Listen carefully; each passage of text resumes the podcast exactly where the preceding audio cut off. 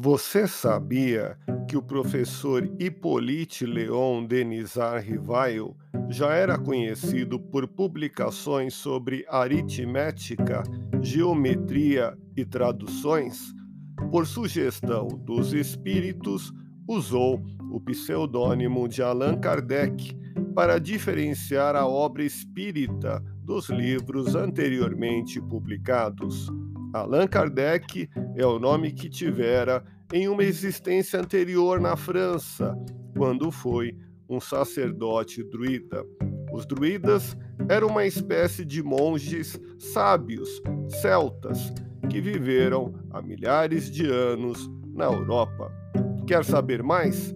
Ouça podcast Espiritismo. Agradeço sua audiência, fique na paz do Cristo e até o próximo episódio.